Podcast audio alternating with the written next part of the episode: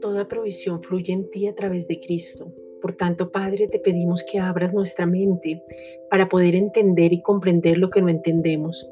Que en tu abrazo y poder estar en tu regazo podamos experimentar tu amor inagotable, porque no hay nadie como tú. Que convirtamos toda preocupación en oración. Que la paz de Dios guarde seguro nuestro corazón y el pensamiento en Cristo Jesús. Que la paz sea fuerte, robusta e inamovible.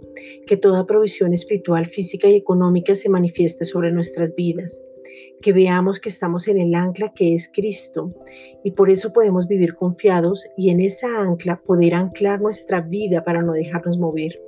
Que tu presencia es mayor que cualquier situación o circunstancia, que nos viste aún desde el vientre con un propósito claro, como lo dice el Salmo 139. Hoy nos disponemos a recibir lo que tú has preparado, esa mesa disponible, esa comida apetitosa, ese pan caliente que está dispuesto y disponible para gozarnos en tu gracia. Hoy queremos, anhelamos y deseamos una revelación más profunda de tu amor, porque nos amaste desde antes de la fundación del mundo, antes que existiéramos, sin importar cómo éramos, tú nos llamaste, nos escogiste, nos apartaste para la alabanza de la gloria de tu gracia, como dice Efesios 1.6.